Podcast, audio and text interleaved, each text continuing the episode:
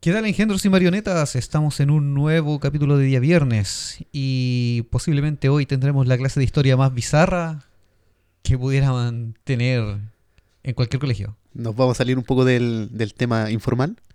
Eh, no tanto, pero vamos a llevar un tema controversial y bastante interesante y extenso, Bien, bien. con mucha información que es rebuscado por ahí.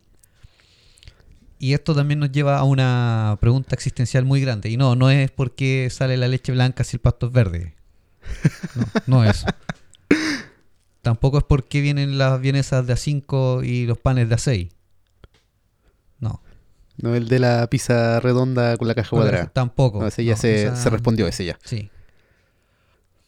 Me van a disculpar si de repente se escucha como un bostezo, pero es una es un pequeño defecto que tengo cuando converso mucho o hablo mucho, me da por bostezar aunque no tenga sueño. No, eso es referente a la falta de oxígeno en la sangre. Changos. E- esa respuesta, esa pregunta existencial ya se respondió. Mierda. Entonces cuando hablo mucho pierdo demasiado oxígeno en la sangre. Sí.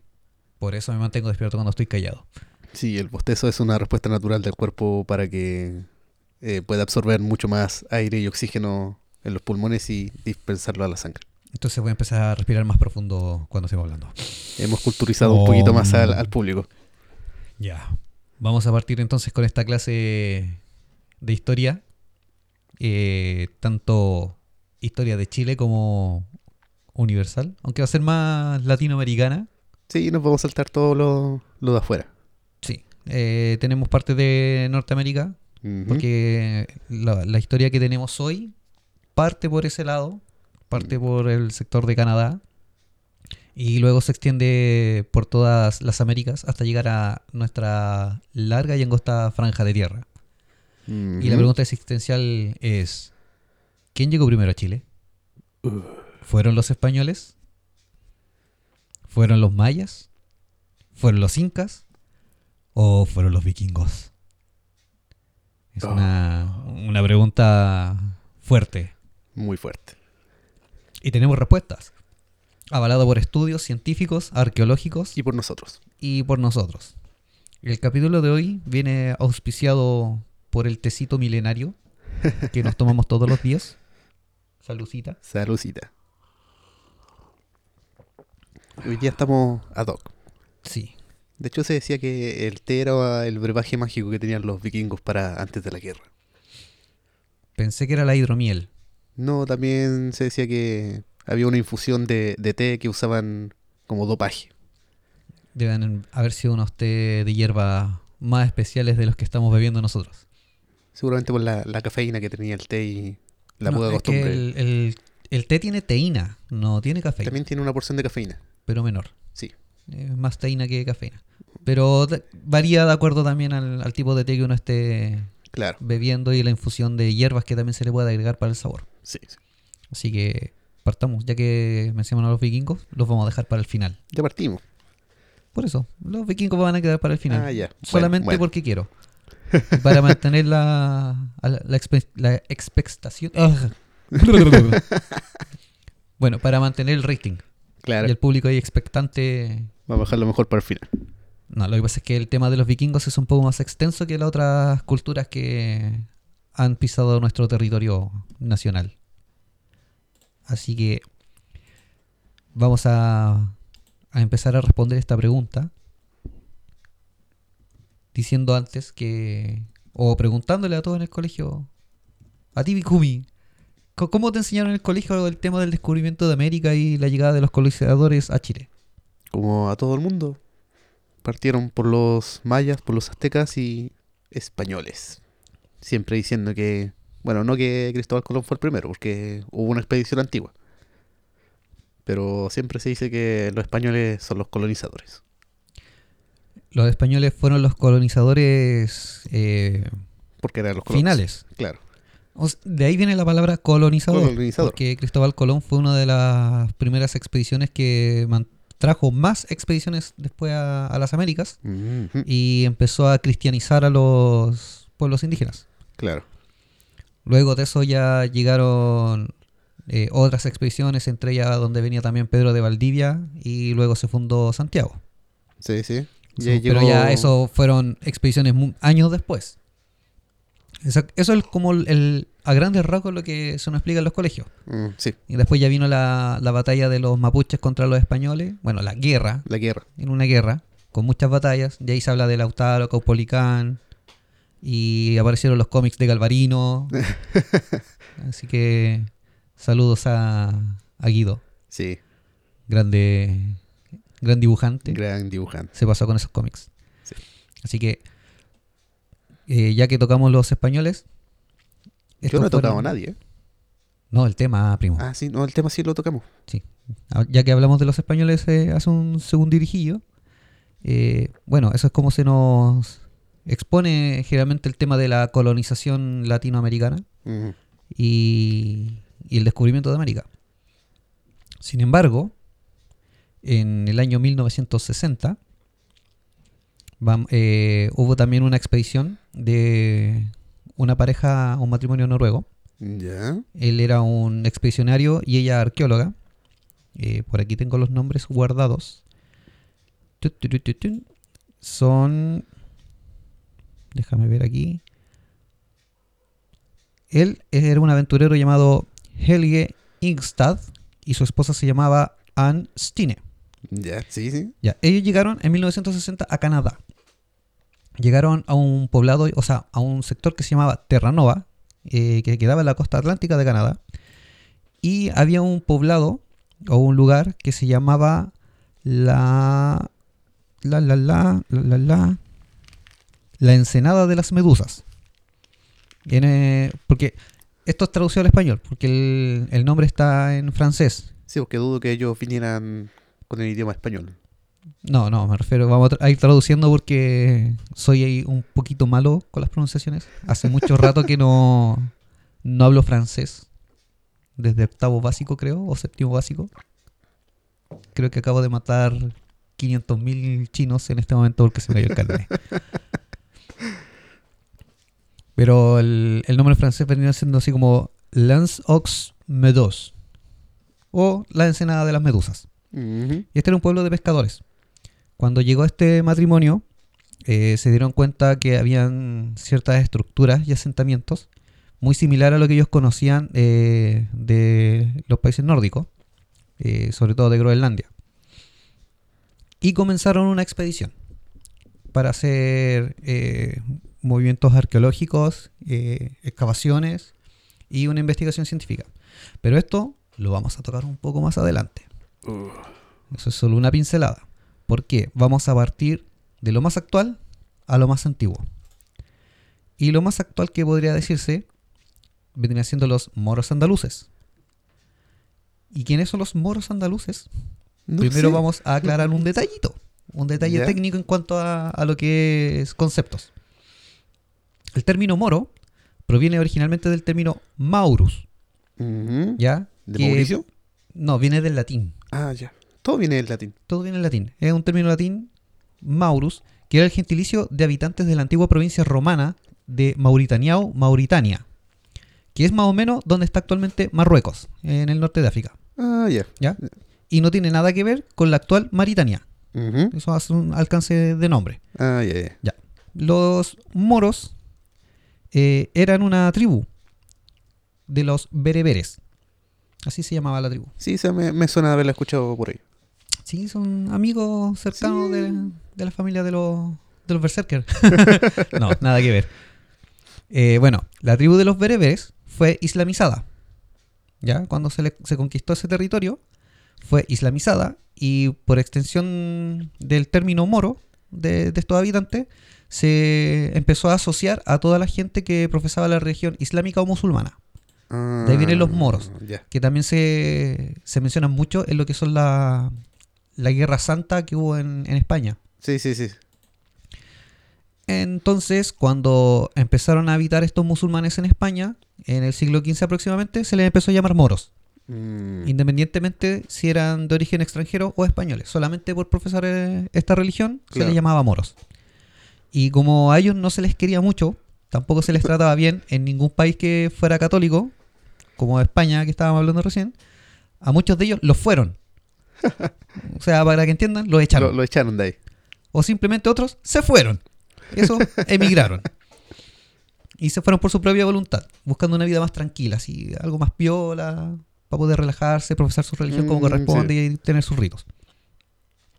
Así fue como que desde An- Andalucía eh, estos moros llegaron a Chile y vivieron apartados de, de los demás y compartiendo el ser perseguidos con los mapuches y los mestizos. Esto ya fue después de la colonización española. Ah, ya, sí. ¿ya? Por ejemplo, los españoles no querían a los mapuches, de repente los tomaban como esclavos, eh, pero eran como sus rivales. Y asimismo, cuando un español tenía hijos con un mapuche y aparecían estos mestizos, tampoco eran muy bien vistos en la sociedad. Esto Claro. pasó con los moros. Entonces los moros dijeron, ya cabros, nosotros somos los bichos raros, los rechazados, juntémonos, hagamos fuerza. Se convirtieron en una de las primeras minorías. Claro, como en el colegio cuando se juntaba el otaku con el emo y el, Y el metalero o el metalero, gótico. Claro. Y se hacía el grupo de los bichos raros. Claro. Y a ellos después no los pescaba nadie, pero entre ellos hacían la fuerza común. y Entre ellos lo- se pescaban. y lo pasaban más la raja que los demás. El detalle fue que, por ejemplo, estos moros eh, se asentaron principalmente en lo que es Santiago y Valparaíso. Y desde ahí empezaron a dispersarse por todo el país. Y ahí empezaron a mezclarse con los indígenas. Y se fue dando origen a, a la principal mezcla que había en el país en ese momento. o sea, Mm. Si eran mezclas de mestizos españoles mapuches, pero no eran españoles católicos. Eran de los moros que no querían. Claro, claro. sea, Los hijos bastardos. los hijos bastardos. Entonces, como ellos eran se tenían buena onda estos cabros y eran eran piola. Entonces dijeron, ya mapuchito, hagamos la fuerza entre todos. Y literalmente hicieron la fuerza. sí. Ahí se mezclaron más que culturalmente y aparecieron mezclas raciales en el país. Las primeras mezclas Las raciales primeras. en el país eh, eh, que se conocían en ese momento. Mm, sí. Y a raíz de esto aparece otra pregunta existencial. ¿Ya? ¿La cueca es de origen musulmán? Oh, no, y nos estáis matando nue- nuestro ícono nacional, nuestro baile. Espera, en Chile, ¿qué es nacional? ¿Qué es, qué es propio Ah, de Chile? sí, claro.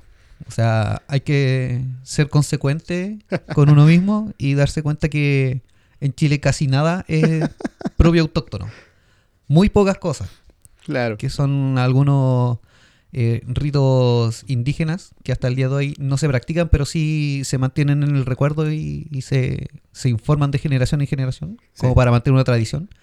Pero sería lindo que, por ejemplo, eh, quienes tienen como cierto cariño hacia el país o, o- o dicen eh, tener sus raíces bien instauradas y decirse llamar chileno, pudieran empezar a practicar estos ritos mapuches, como el Huetripantru, Claro. que es el año nuevo mapuche, Sí, sí. y hacer alguna, algún pequeño rito, a lo mejor no literalmente como la ceremonia que hacen los mapuches, pero eh, mantenerlo en el recuerdo y, y con tradiciones vivas. Y dar a conocer otras, otros tipos de tradiciones y celebraciones, así como también lo hacen quienes siguen las religiones wicanas y Mm. Claro, que también claro. ellos tienen su, sus celebraciones Claro, tiene religiosas. su- sus días específicos. Vamos a hablar de eso otro día. Eso lo vamos a, hablar- a tocar más adelante. También está en la Pero lista. eh, así como un charchazo para que empiecen a avisparse con eso. Tenemos más feriados de los que aparecen en el calendario. Sí, pero es que no, no lo digo para que hagan feriado, No, sino para que que. Bueno, No, es que ahora para que tenemos feriado- lo- hemos tenido feriados desde enero. Eh, sí, hemos tenido un feriado bastante largo. Bueno, como estábamos hablando, vamos a desenmarañar un poquito el origen de la cueca. Aún es difuso, todavía no está Sí, muy sí. claro eh, de dónde nace netamente la cueca, pero según investigaciones, existen muchas evidencias de que provendría de las costumbres moras y gitanas traídas a Chile. O sea, Oh. imagínate, los primeros que llegaron eran moros y gitanos, Sí. que eh, estas minorías, como te dije antes, no eran muy aceptados por los católicos, Ajá. eh, empezaron a juntarse con estos indígenas y también traspasaban sus tradiciones musicales, que ya también tocamos anteriormente, Oh. Sí, sí, de donde sí, viene la música y, y por qué también en ciertos lugares se aparecen ciertos estilos. Aquí hay uno. ¿Por qué aparece?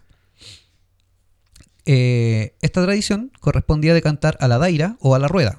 Ya, sí. ¿Ya? Y esta tradición habría sido heredara- eh, heredada y modificada en un canto a la rueda original, con solo percusión a la misma usanza de los árabes. Ah. ¿Ya? En donde se cantaba en versos del cancionero español que llegó en ese momento a América, pero con técnicas de canto de, de impostación de la voz y similares a las arábicas o la más actual flamenca. Y sería por esto que los cantores de cueca cantan Ajá. como gritando. Claro, Y claro. por eso también se dice que ellos también podrían cantar flamenco, por el mismo hecho de ocupar la misma técnica de, de canto. Claro. ¿Ya? Entonces, hay una similitud en que si un cantante de cueca le pones un flamenco para que lo, lo cante, Ajá. no tendré ningún problema en hacerlo. Otra evidencia es que la cueca compone su estructura poética de la copla andaluza y de la seguidilla gitana. En los libros como La chilena o cueca tradicional del musicólogo Samuel Claro también se grafican las cosmovisiones planetarias heredadas de los moros y conocimientos esotéricos de esa cultura que estarían presentes en nuestra cueca. Mm, O sea, también hay un, un tema más oscuro La- ahí, la- más la oculto. cueca es del diablo. Eh, podría ser un ritual esotérico Estamos de... invocando dioses con. Podría con ser a lo mejor una técnica de amarre. Sí. Porque, bueno, se dice que la cueca, el baile de la cueca, Claro, imita al gallo con la gallina en, Claro. en el acto.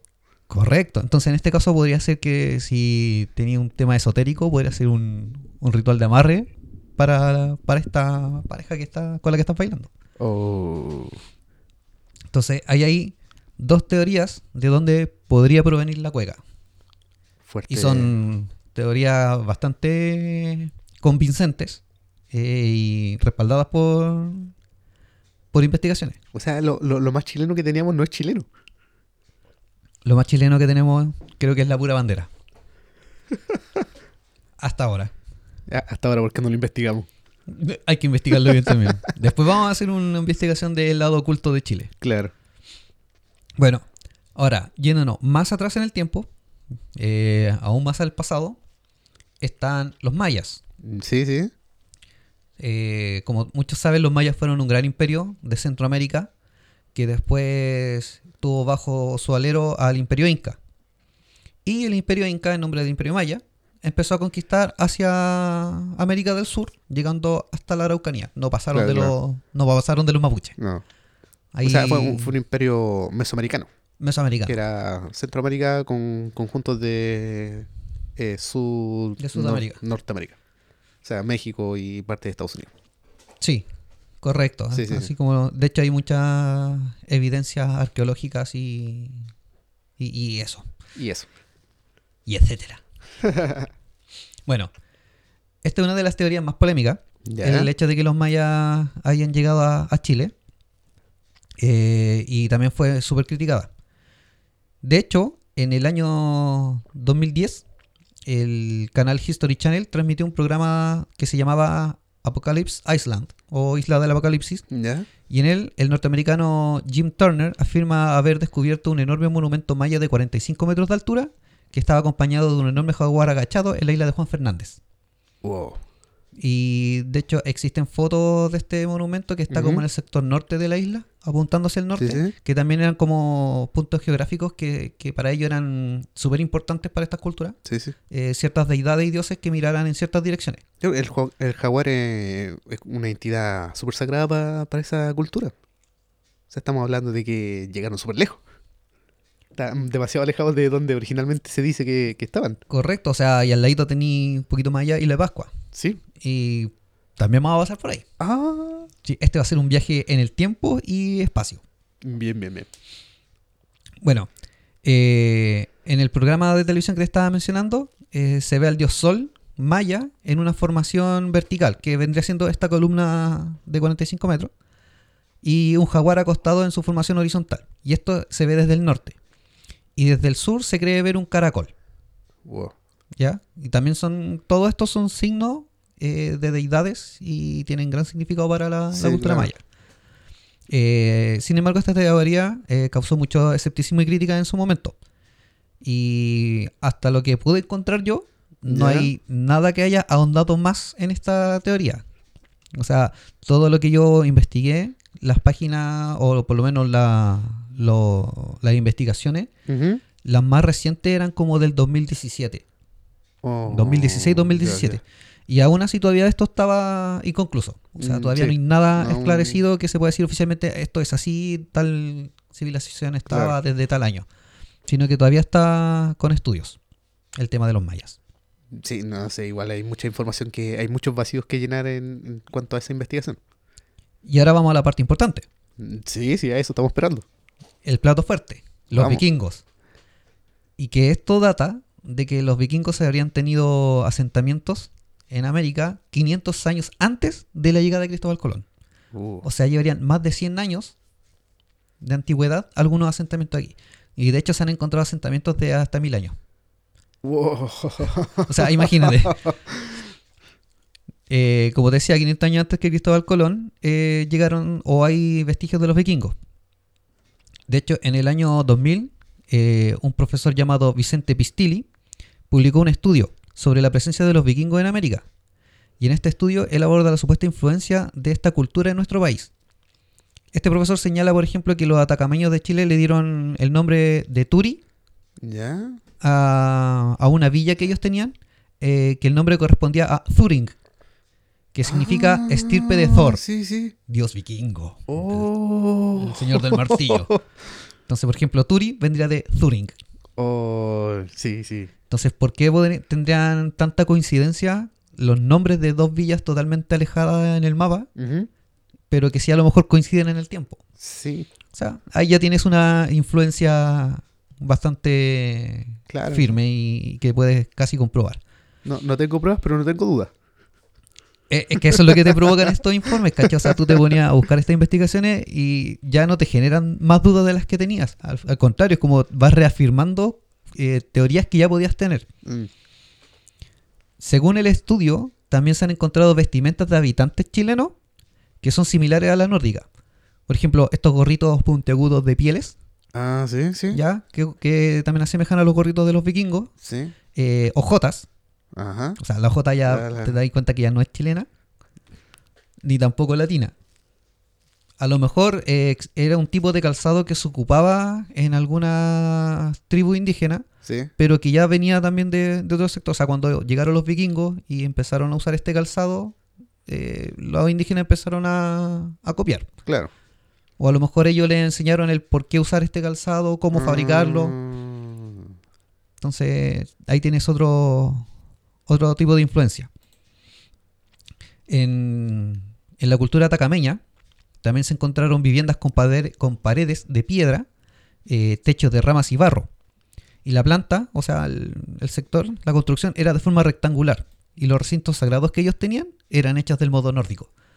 O sea, para los que han visto vikingos, lo- el salón donde estaba Ragnar, o el salón de- del señor vikingo, era un rectángulo gigante, era una sala gigante que tenía una mesa común donde hacían sus celebraciones, que al final tenía su trono y también había un pequeño altar. Ah, ya, claro. Ya. Toda esa construcción, la distribución que existía en los sectores de Atacama, era exactamente igual a la de los vikingos. Va- vamos a poner una imagen representativa en el Insta. Sí, no, sí, ya bajé En el show a, a medida que fui buscando y las imágenes que mostraban en estos informes, en estas investigaciones, las Claro. fui descargando al tiro y dije, no, esto hay que... Sí, nos vamos a hacer un, un recopilatorio de lo más importante. Entonces, cuando este capítulo esté arriba, nosotros vamos a empezar a bombardear con imágenes para que, Sí, para que ustedes, cuando estén escuchando el capítulo, vean el Instagram y, y se respalden visualmente. claro, como para los que no conocen lo que son las OJ. También. o sea, la OJ marca Jordan. De hecho, si te ponía a buscar imágenes de OJ, te aparece como primera la, la Adidas. Sí, ¿no? también. ¿Lo- ¿Los vikingos habrán usado Adidas? No, yo creo que deben haber tenido otro, otra marca. No era el Tripalowski. No, no eran Tripalowski. Pero a lo mejor conocían los Tripalium. Claro. Eso viene ya por Roma, Pero Europa. Europa. Y los, y los vikingos llegaron a Roma. Ah, sí, sí. Sí, se enfrentaron contra los... Se enfrentaron contra los romanos. Tal vez no lo conquistaron. Pero sí se enfrentaron. De hecho, muchos vikingos pasaron del el ejército vikingo para no morir. Eh, a veces no es que para no morir, sino que el ejército al que iban a conquistar, eh, cuando ellos perdían las batallas, los tomaban de rehenes, o sea, de prisioneros. Y les perdonaban la vida cuando se daban cuenta de que estos eran grandes guerreros Claro, sí. y les permitían ser parte de las filas. pues. Entonces le decían, ya, en nombre del emperador tú vas a luchar por nuestro imperio. Ah, Y de hecho hay un- una historia de un vikingo en particular que llegó a tener un grado alto de oficial dentro del ejército, cosa que no se daba a una persona que no fuera nativo del, del ejército.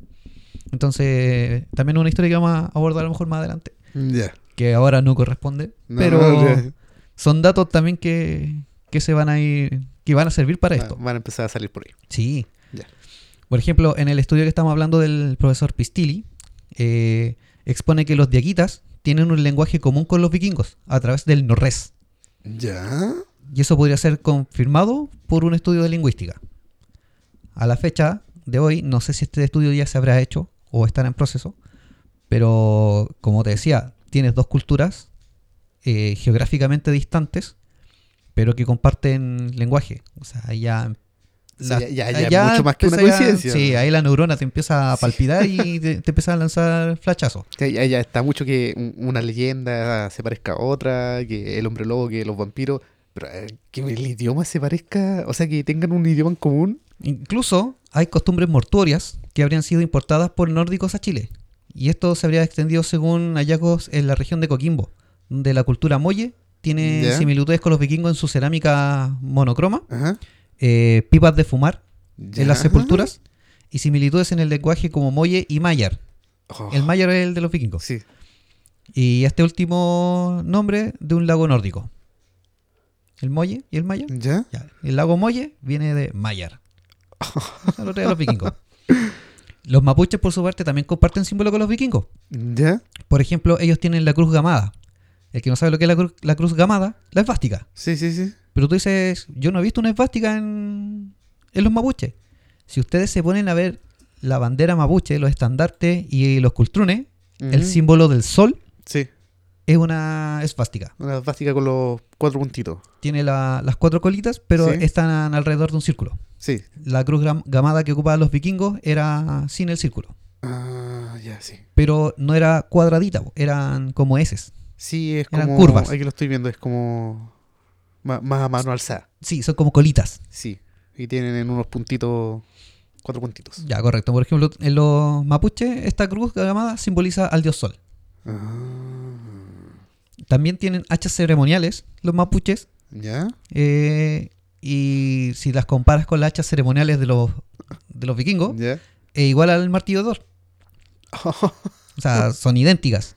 Eh, también voy a subir esa foto porque está la tengo una foto comparativa de la el hacha ceremonial vikinga con la de los mapuches y son idénticas. O sea, son muy pocos los detalles que varían, eh, más que nada en la construcción, la, la fineza de la construcción. claro, claro. ¿ya? Eh, también, por ejemplo, los- las costumbres del entierro al estilo vikingo eh, que ha- hacen los mapuches hacia sus mujeres. Son muy, muy similares estas ceremonias mortuorias. Yo quiero un funeral vikingo. Hay dos tipos de funerales vikingos. Yo quiero el del bote. Es el de los reyes. Quiero ese. Tienes que ser rey. Así que cuando alguien te diga sí, mi rey, tal vez podría ser. Claro. Mira, en, en la escritura también se han encontrado petroglifos y pictogramas chilenos en los que existen sí- eh, símbolos similares a la, a la runa de la muerte. ¿Ya? No a las reliquias de la muerte. No estamos, Ah, no, no, hablando, no, no. estamos. Estamos hablando de las runas de la muerte. Eh, y esto también eh, hay símbolos como de avestruces con flechas rúnicas. Hay formas estilizadas que se han encontrado en Chile y que son, como las formas que ocupaban los vikingos de escribir, que eran como estos formas de humano, como ¿Ya? los palitos, ¿Sí? los palotes, que ocupaban en formas de runas también y generaban un, un- un escrito. Ya, eso también se encontraba en Chile. Y eso lo hacían solamente los vikingos. ya. Entonces, para la fecha en que datan estas investigaciones, cuando se le hace la- las pruebas de, de data, eh, coincide la fecha. Entonces, como, loco, los vikingos Los, llegaron los primero. vikingos estuvieron aquí. O sea, todos aquellos que estén escuchando que les guste el tema de los vikingos y que ahora estén siguiendo un poco lo que sea la religión vikinga, Ajá. lleven su Mjolnir al cuello, Claro, claro. no, no están tan mal. Tien- Tienen sangre vikinga en la Mira, vena. hay estudios que se hacen de ADN y te hacen un, un seguimiento genealógico. Claro. Una vez vi un reportaje que no recuerdo si era en Discovery Channel o en el History. En O sea, el- perdón, en el National o en el Discovery. En el National me parece que fue. Claro, ahí hacían un, un seguimiento genealógico y se daban cuenta de que, por ejemplo, un tipo de la India tenía genes de alguien, no sé, pues, de Escocia Claro. o de Australia, ¿cachai? Entonces era fácilmente, si a alguien se le hace un, un estudio genealógico en Chile, podrían encontrarse ciertos rasgos de genes nórdicos. Nórdicos. Muy bien. incluso en, en los países nórdicos, actualmente, muchas de la descendencia que hay allá tienen seguimiento genealógico y hay genes indoamericanos, o sea, amerindios. Sí. Yo dije que íbamos a hacer un, un viaje eh, por varios lugares aparte del tiempo. Ya, Y ahora nos subámonos a la vamos- barcaza vikinga. Súbase a la barcaza vikinga porque ahora nos vamos a ir de Pascua. Oh, En el estudio que estaba hablando de- del profesor Pistilli, ¿Ya?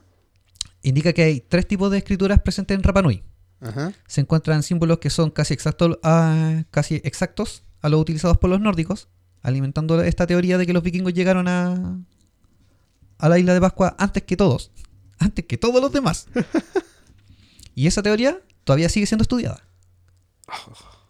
O sea, imagínate que es tan fuerte las evidencias que hay que para que tú puedas decir verazmente de que algo está ocurriendo, necesitas respaldarte mucho por tu investigación. O sea, no es una investigación que vaya a demorarte un par de meses y decir, sí, efectivamente son vikingos. O sea, a lo mejor puedes encontrar que realmente son escrituras vikingas, pero tienes que ver en qué año llegaron, eh, a, quién, a qué a lo mejor corresponde, si fueron hechos por los mismos nativos, y si es que fueron hechos por ellos, cómo es que esa influencia llegó hacia ellos. Claro. Aquí lo estoy viendo, hay unas que son muy similares a la a runa vikinga. Mira, por Tienen ejemplo, sus similitudes.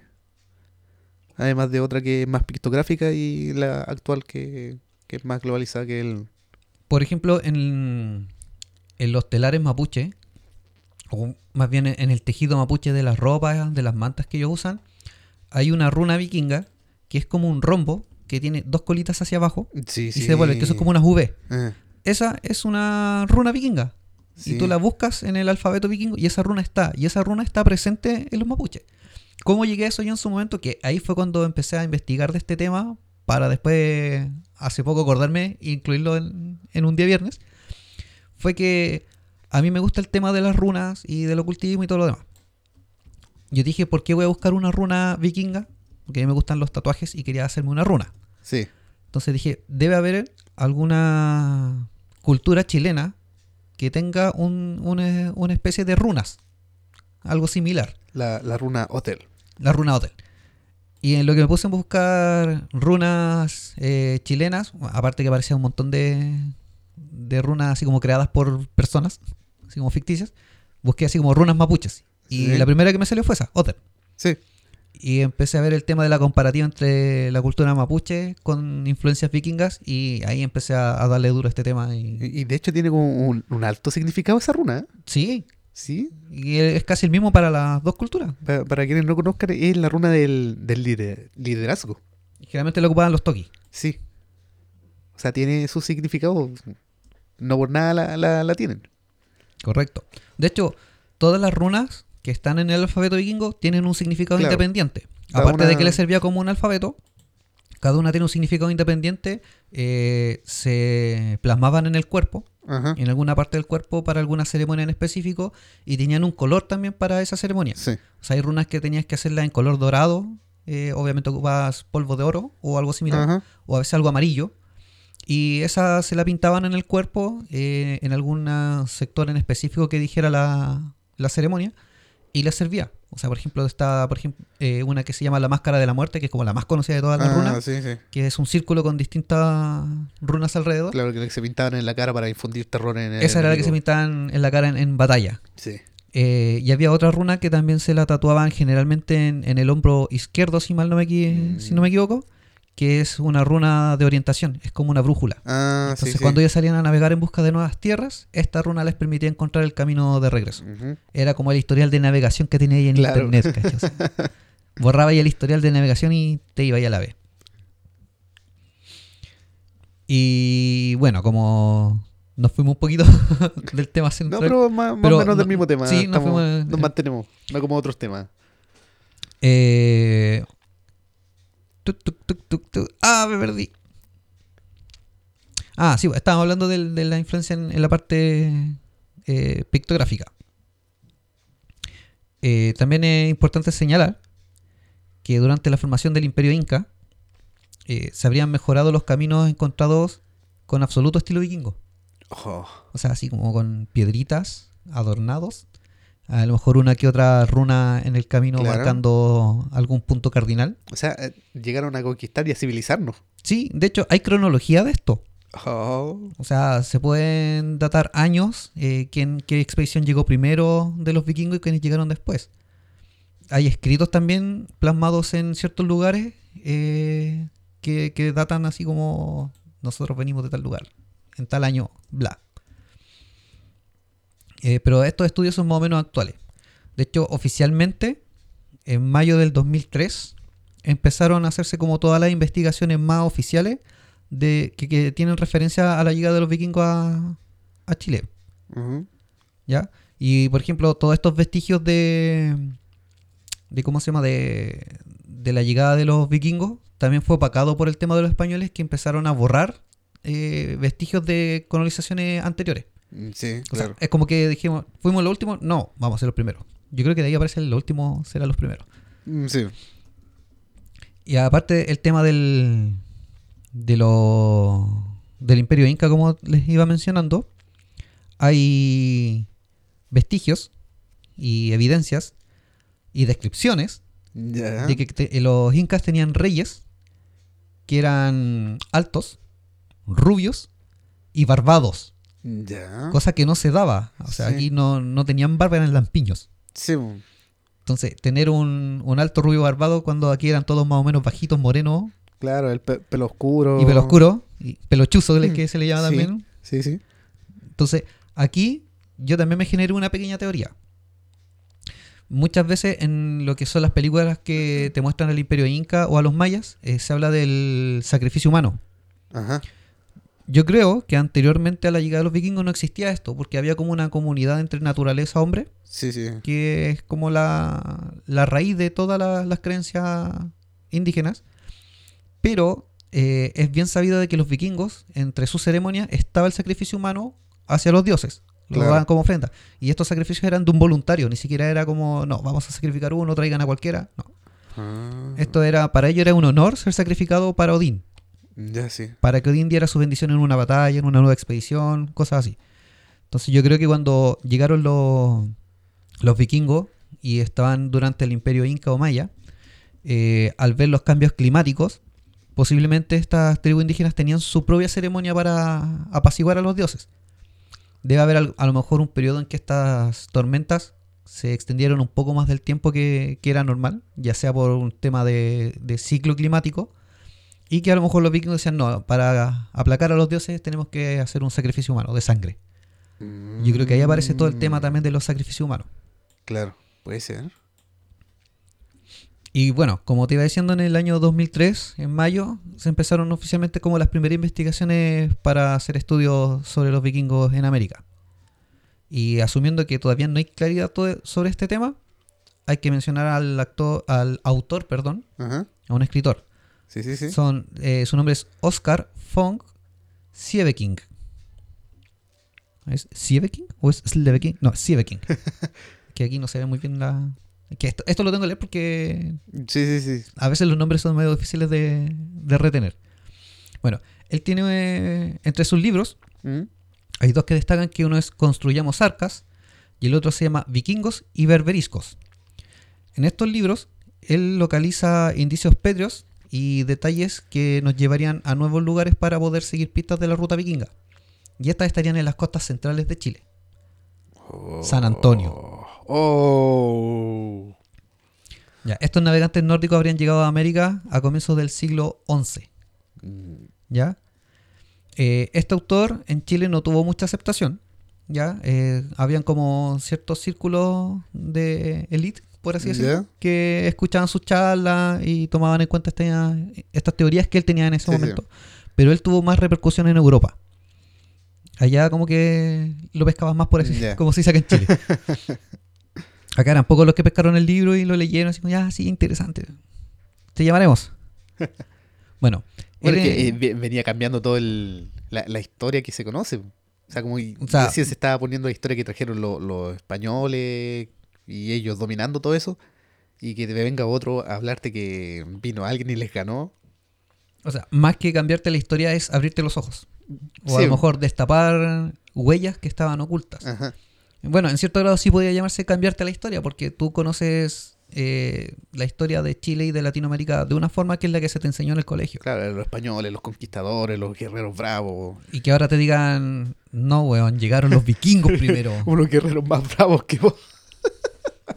Toma, weón. ¿Vos crees que los mapuches eran aguerridos? Weón, llegaron los vikingos primero y esos weones enseñaron a los mapuches. Yo creo que por ahí también hubo un- alguna especie de buena onda entre los vikingos y los mapuches, porque Sí. ellos también respetaban a, a los guerreros que, que les daban como una buena batalla. Sí. O sea, si eran dignos, Mm. ellos no seguían la batalla y preferían tenerlos de aliados.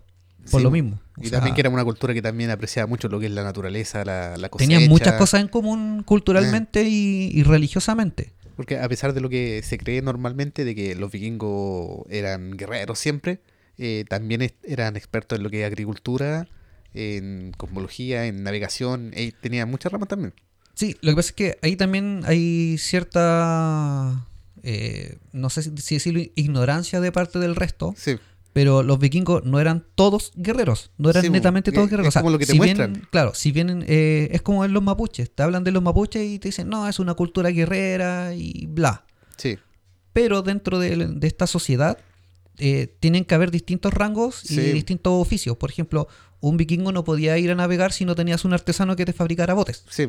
Y generalmente los que te fabricaban botes no necesariamente eran buenos guerreros. No, pero era alguien que sabía mucho sobre la madera. sabía mucho sobre la madera, sabía- sabía sobre mucho sobre el, el agua. Sí, Eh, si te fijas, por ejemplo, por qué los vikingos tuvieron eh, mayor fuerza en conquistar tierra, es porque la forma de las embarcaciones de ellos eran poco profundas. O sea, Sí. eran casi planas. ah, Por ende, se podían meter por ríos de baja profundidad y no iban a topar claro. la- los cascos de, la- de las naves.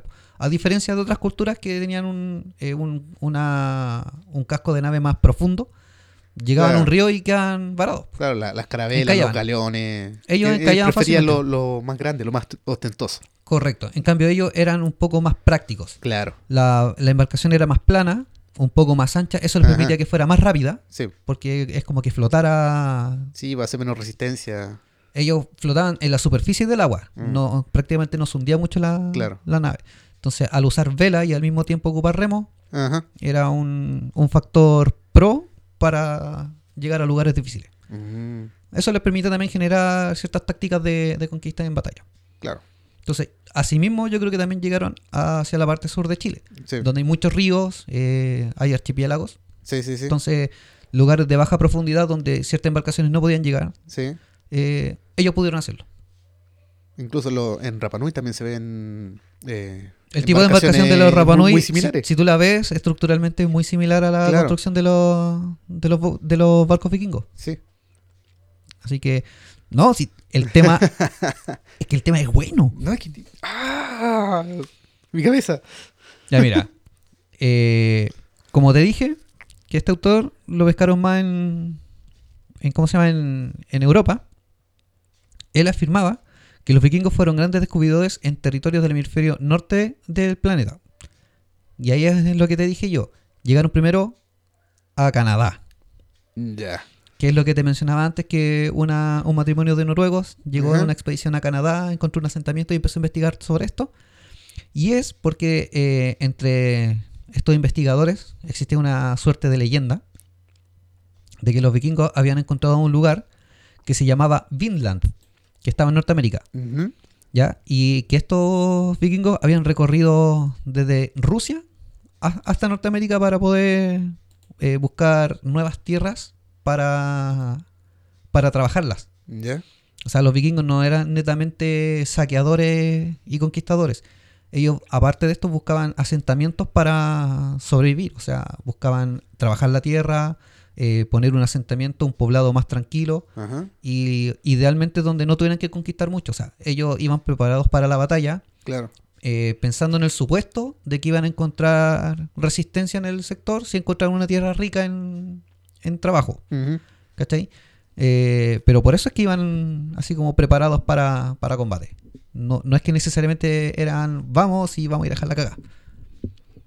Claro. O sea, si en una batalla destruían mucho, obviamente la tierra después podía quedar inservible. Para ellos no iba a ser un, una buena empresa. Mm, Claro, no sé. Bueno, Iban a conquistar para poder usar esas tierras. iban a conquistar para Ma- trabajar más la que tierra. para, para tenerlas.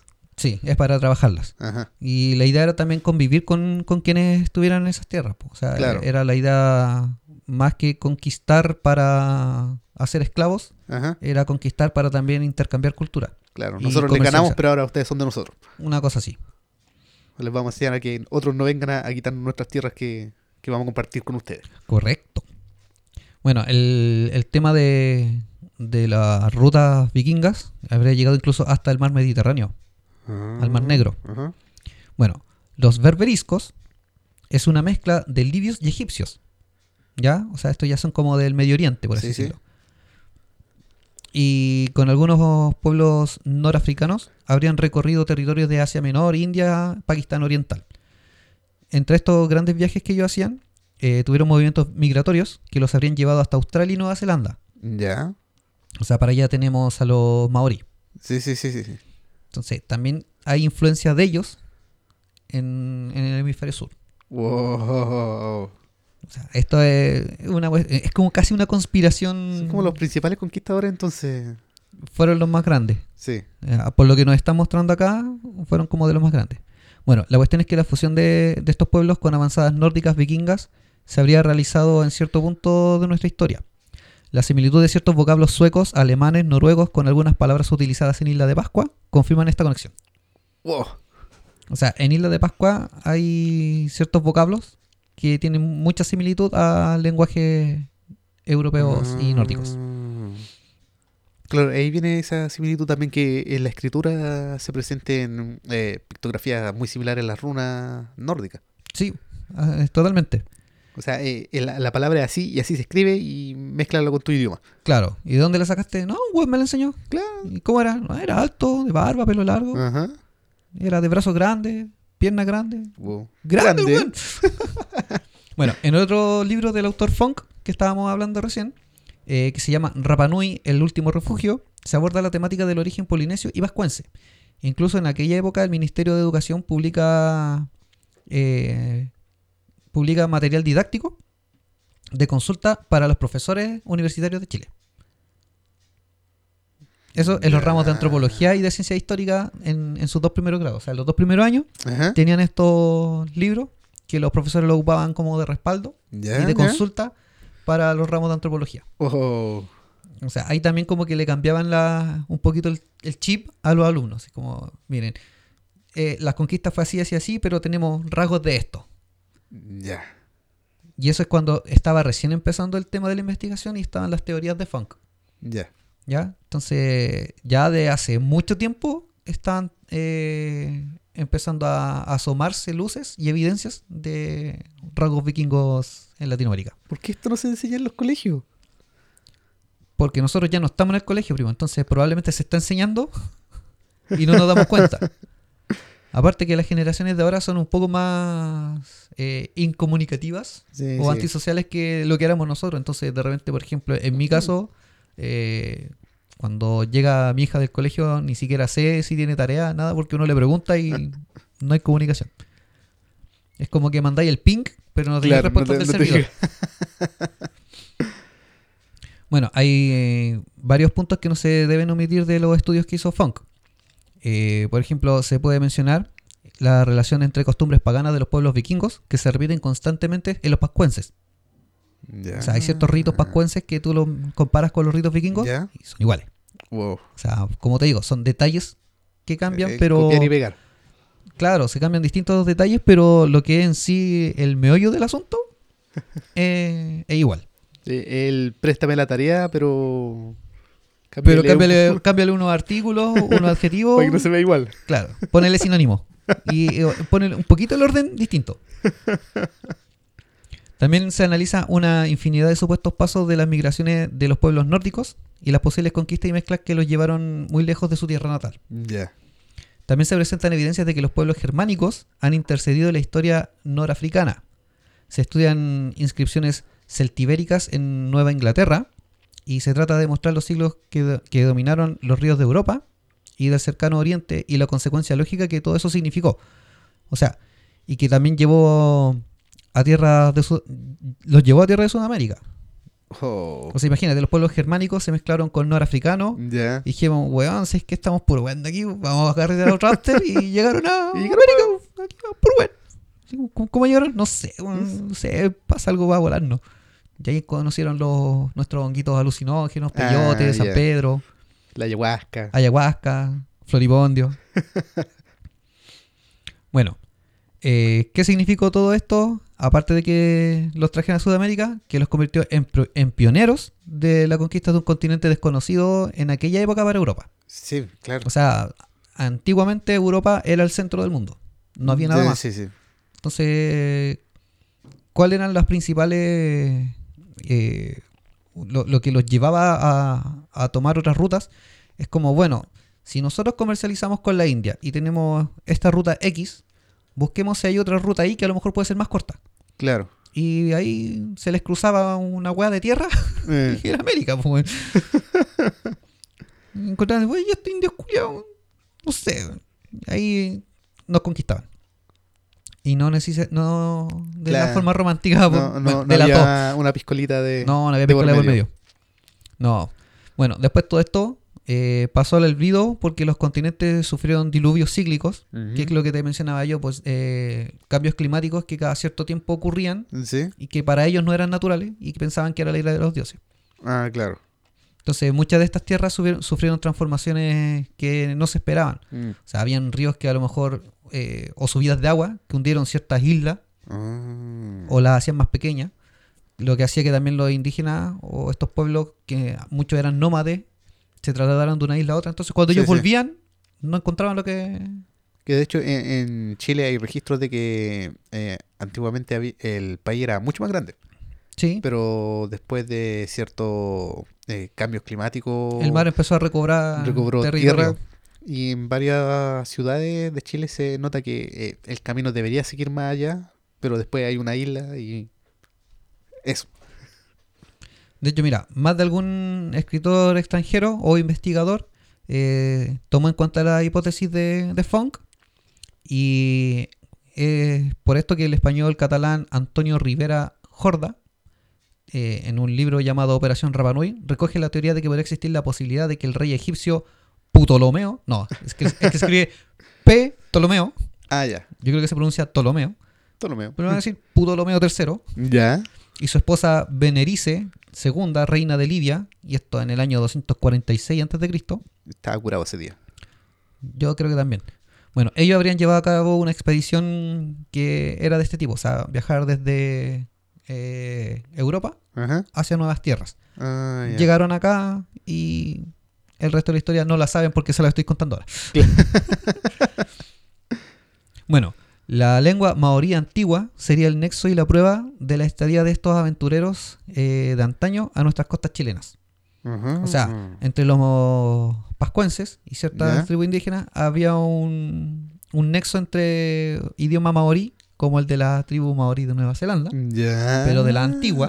o sea, antiguos dialectos que existían, porque con el tiempo los dialectos van cambiando y palabras que mueren, Sí, ahí se le llaman las lenguas muertas, eh, evolucionan estos dialectos y se hacen como únicos para cada cultura. Claro. Bueno, antiguamente había un maorí que era como generalizado Ajá. entre las culturas polinésicas. Claro, claro. O sea, tiene que haber est- estado en las islas de Hawái, isla de Pascua y lo que es Nueva Zelanda.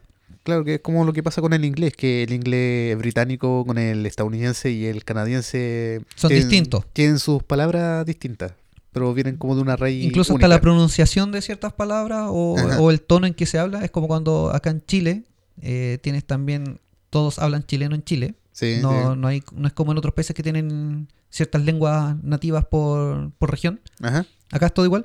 Pero eh, en la zona central de Chile, el, el ser humano común Ajá. habla como más rapidito Sí, de corrido y no hay un no tiene como un- ¿cómo se llama? No tiene un tono definido así, Ah, claro, claro. ¿ya? En cambio, hacia el sur o hacia el norte se habla un poco más cantadito. Sí. Uno nota el tiro Sí, cuando no es de la región o de la del sector central. Pasa también con, con Argentina. Yo, En Argentina en- también eh, tienen cierto Claro, en, una, en, rasgos distintos. en un trabajo en el que estuve, eh, que era por turnos, eh, en dos turnos diferentes habían jefes que eran argentinos, que eran los supervisores. Y cada uno tenía una forma diferente de hablar. Uno que era más cantadito, el otro era como más golpeado, más, agresivo. Y era porque eran de diferentes sectores. Sí, pasa. eh, En muchos países pasa lo mismo, pero acá Claro. en Chile es como más notorio. Sí, O sea, uno lo puede percibir más rápido. sí. Al igual que en Argentina. Ajá. Creo que en Perú también sucede lo mismo. Perú y Bolivia. Hay Ajá, sí. sectores que, por ejemplo, escuchas a un peruano que son de sectores como, entre comillas, más rurales, por así decirlo. Y notas al tiro que es peruano. Claro. Cuando tú lo escuchas acá en Chile. Pero hay otros que te hablan eh, un poco más fluido Ajá. y notas que es extranjero, pero tú dices, será colombiano, venezolano, Claro, no se peruano, como el. Tiene un acento. Esa era el- la palabra que se me iba adelante. O sea, aquí en Ajá. Chile no existe un acento que te identifique, no, él es chileno. Ujú. Sino que los otros países tienen acentos para nosotros. Bueno, o sea, como más para el sur es como un acento más marcado el chileno. Correcto. Que Que, es lo ese que digo yo, que hablan como cantadito. más cantaditos.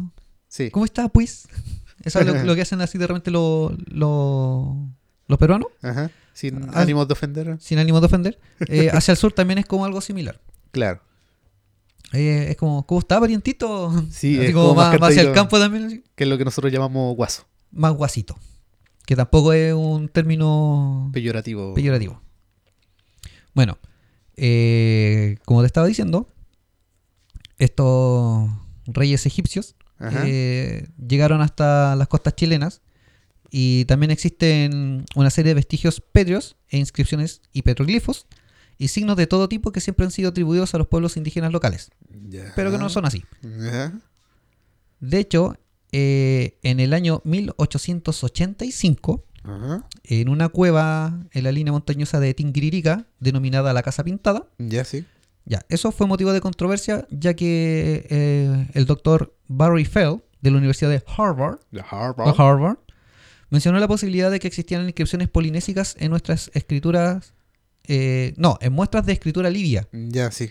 en las costas occidentales de América, las que seguramente se habrían llevado a más o menos en el año 231 o 230 Ajá. antes de Cristo.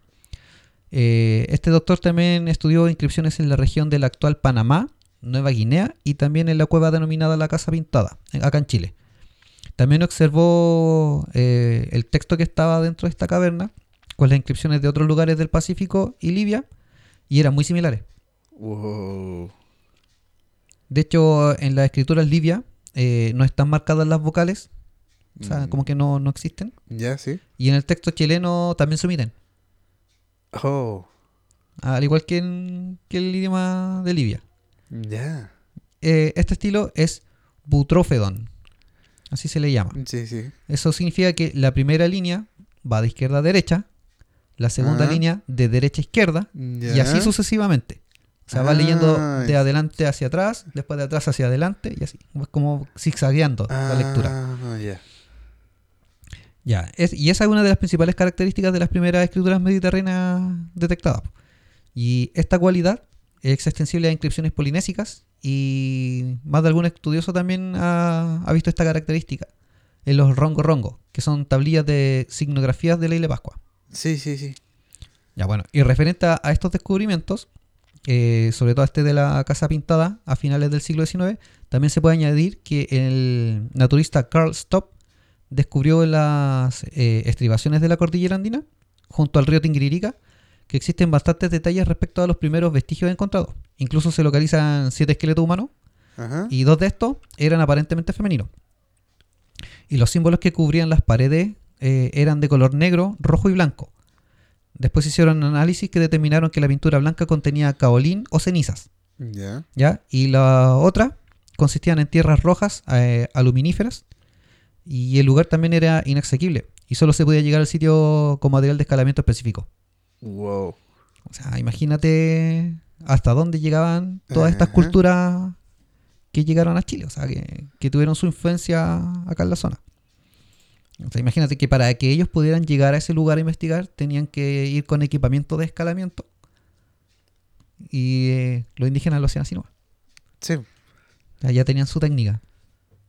O a lo mejor hay algo más oculto. No solamente de otro, de otro país.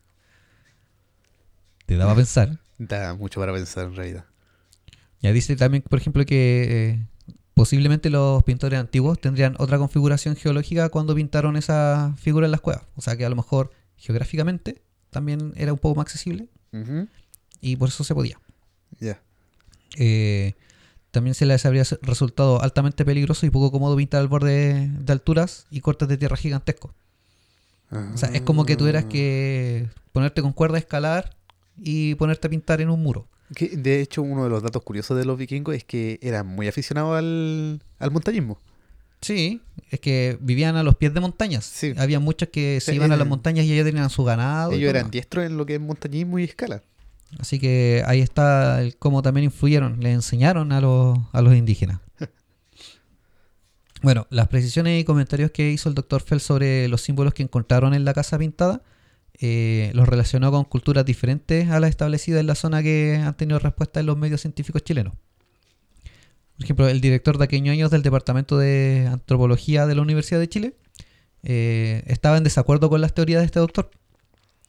Eh, otros científicos chilenos expresaron también su desacuerdo, pero en honor a la verdad existió un círculo de estudiosos que no pronunció públicamente nada y se mantuvo en silencio.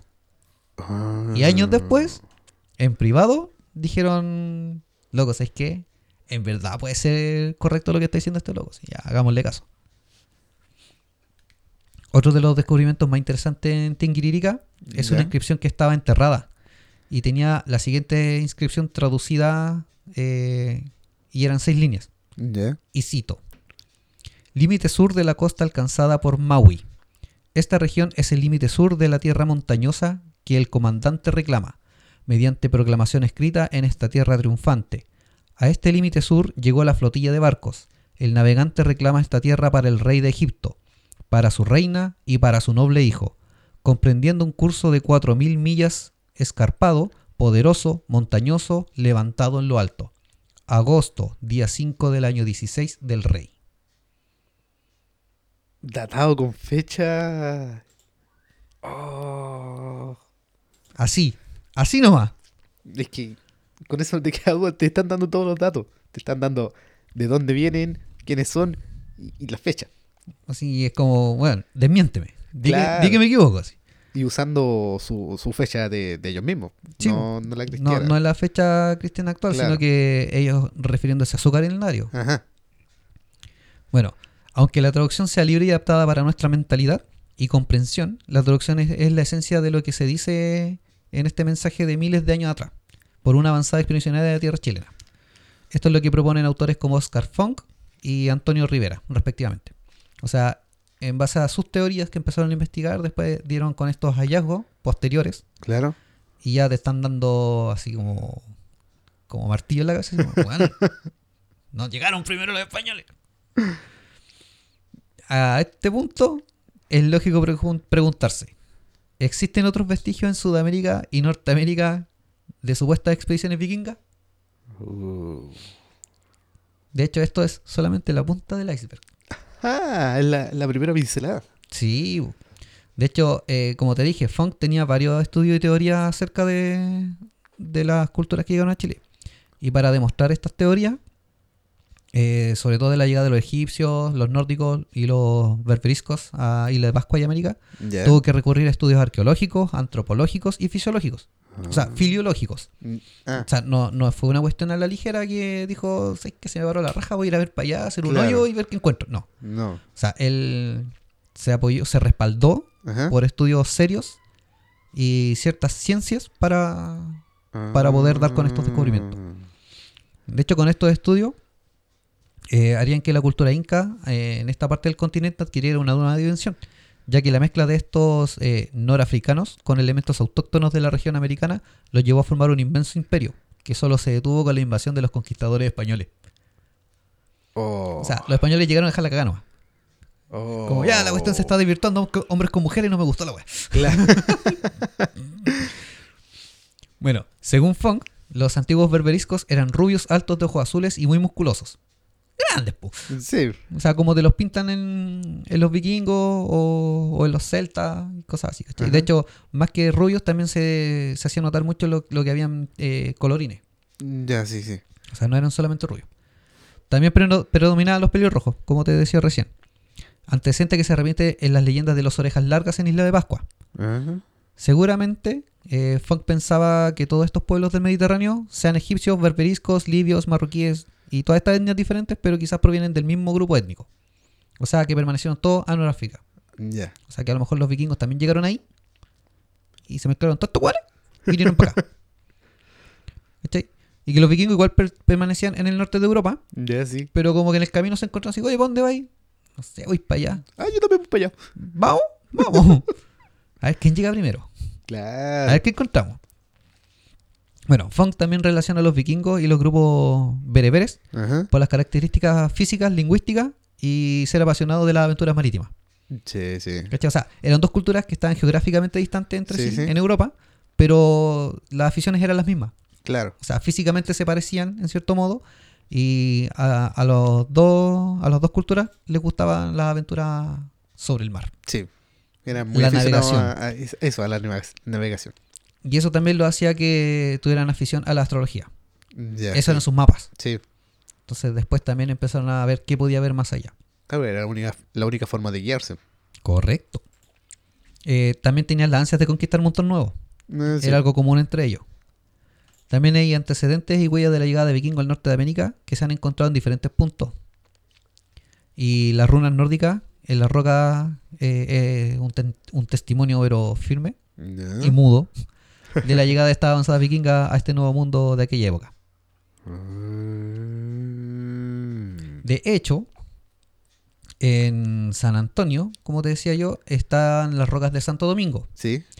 Eh, también hay como una controversia de, de que si estas son naturales o si las puso el hombre. Claro. Pero eh, hay una que se llama Intihuatana, o que se dice donde se amarra el sol, Ya, que sí. también pertenece a- a lo- al imperio inca. Eh, esta roca era como un reloj solar que te marcaba las estaciones del año. Ah, sí. Entonces, por ejemplo, en el cuando llegaba el invierno, eh, se supone que el sol se alineaba con esta línea, Sí. o sea, con esta roca, y ellos ceremonialmente lo amarraban para que el día durara más, Ah. para que ellos pudieran prosperar con sus Claro. cosechas y todo lo demás. Bueno, el tema es que en un principio como que nadie le daba importancia a esta a, a estos monumentos rocosos, Sí. que son varios los que hay ahí, pero el principal es el que te mencioné recién, el Intihuatana. El tema es que en un momento determinado eh, la municipalidad de San Antonio eh, prefirió o decidió remodelarlo, o sea, reconstruirlo a como debería haber sido. Y empezaron investigaciones. Y cuando empezaron a- a remover las rocas para reacomodarlas, se encontraron tallados. Ya. Y en estos tallados habían cruces, Ya. habían símbolos de animales Sí. y habían runas Wow. nórdicas. Wow. O sea, ¿qué más te puedo decir al respecto? O sea, Sí. en una hora y siete minutos te he dicho que los vikingos fueron los primeros y el tiempo se nos fue volando otra vez. O sea, eh, los vikingos son ese e- ese flight que va a la roca y pone su nombre. O sea, aquí estuvo el Brian. Estos vinieron y los Pero pusieron esto por era- todo Chile. Pero estos eran más elegantes, po. Bueno, sí. O sea, no era así pico Valkelé ni yo pasé por aquí. No, Claro. ¿cachai? No, era así como, eh, no sé, Ragnar y la Gerta. Era un corazón. ¿Cachai? No, aquí tienes eh, estudios, investigaciones serias. eh, pueden googlearlo, lo van a encontrar. eh, voy a ver si puedo poner la, la entre comillas, bibliografía Sí, sí. en, en internet cuando lo subamos la- la- las fotos al Insta. eh, para que ustedes puedan acceder también a estas páginas Sí. y leer completamente, porque acá yo les hice un resumen Sí. y a nuestro estilo, a nuestro modo, de las investigaciones que, que están. Como les dije, por lo menos lo que yo logré investigar, eh, las investigaciones todavía estaban inconclusas, o sea, todavía estaban en proceso. Y eso que hay muchas más similitudes todavía. Mm, Tienes demasiadas. De hecho, acá tengo una. Porque los vikingos eran muy aficionados a lo que son los juegos. Además de la conquista, de la navegación, a ellos les gustaban mucho lo- los deportes. Y hay un deporte que era inofensivo, que ellos llamaban el Nut Lake, que era un deporte parecido al hockey, donde se usaba una pelota y unos palos curvados. Y que aquí en Chile le pusieron la chueca. Y que aquí es la chueca. De hecho, el hockey nace de la chueca. Sí.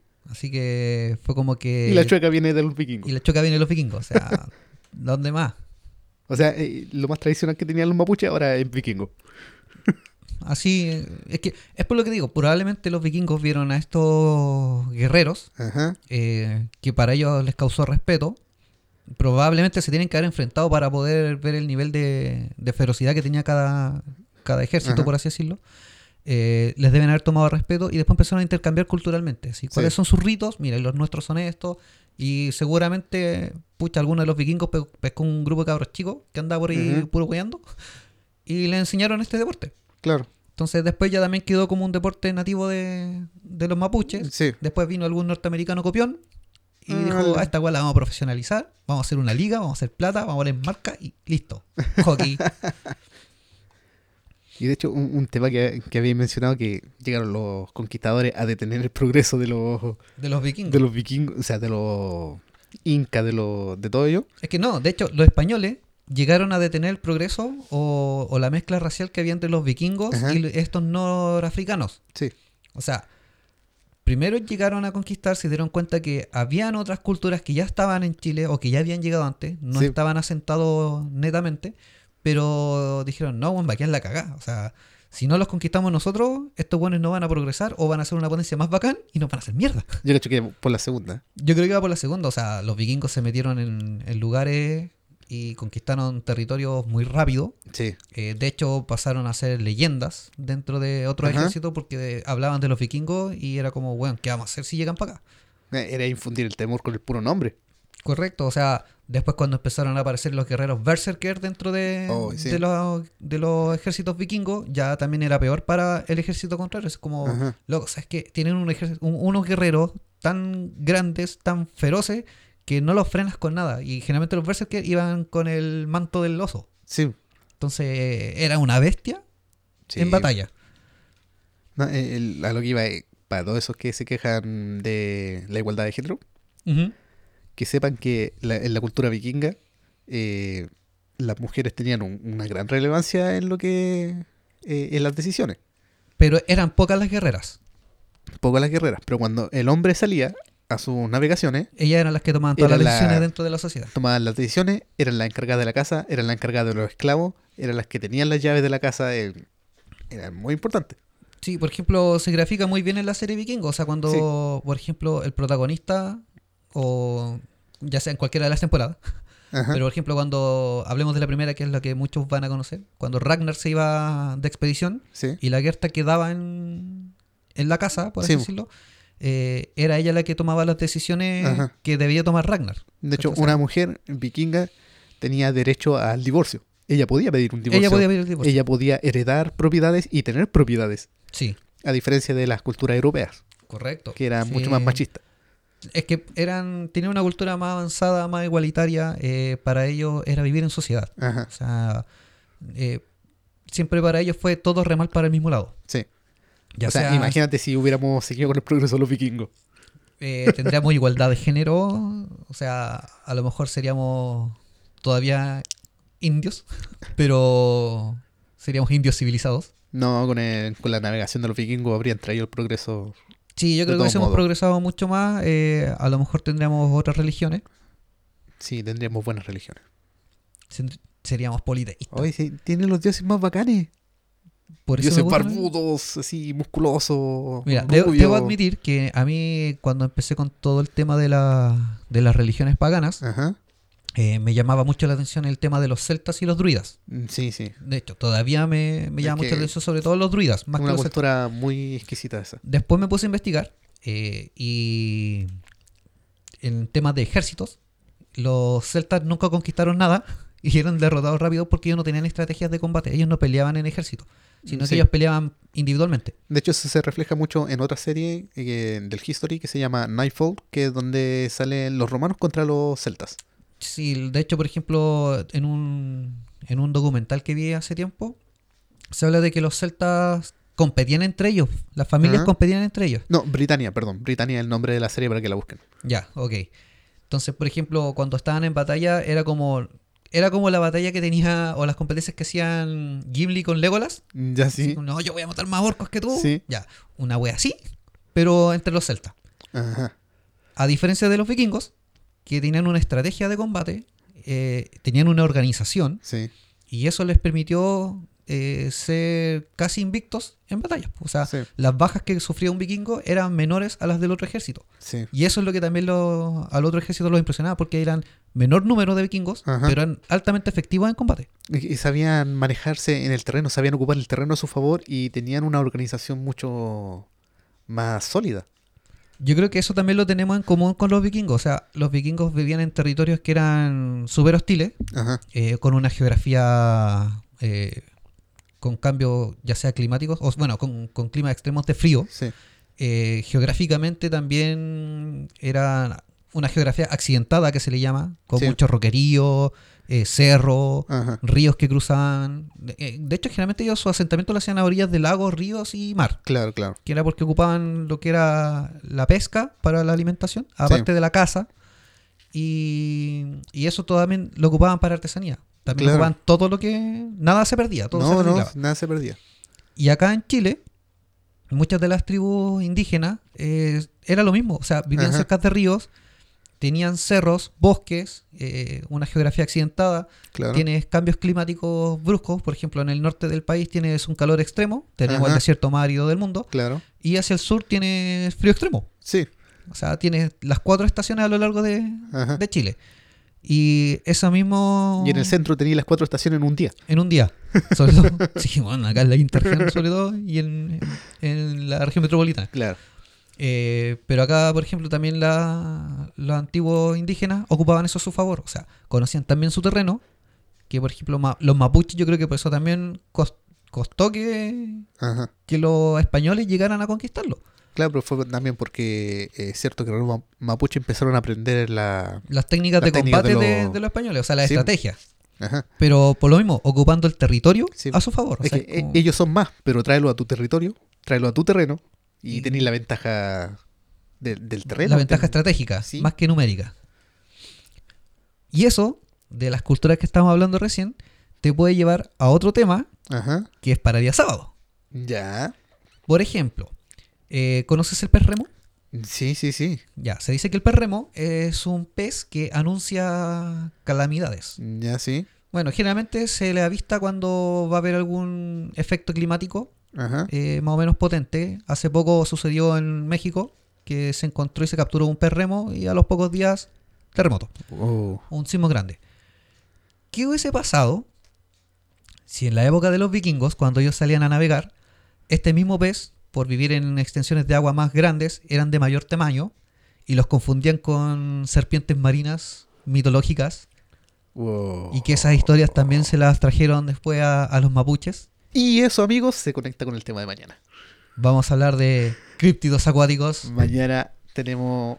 De hecho, me acabáis de conectar el tema de hoy día con el de mañana. Es que era la idea. Tanto que me esforcé en el bonito tema y me doy cuenta que ni siquiera es chileno. Bueno. lo- Los amigos del, del Vortex nos están pidiendo que hablemos de mitos chilenos y les vamos a hablar un tema que viene de otro lugar. Pero no es, no es tan descabellado tampoco. O sea, sí. si aparecieron estos mitos chilenos, Ajá. tiene que haber un origen claro. Sí, a lo mejor es un origen extranjero, Ajá.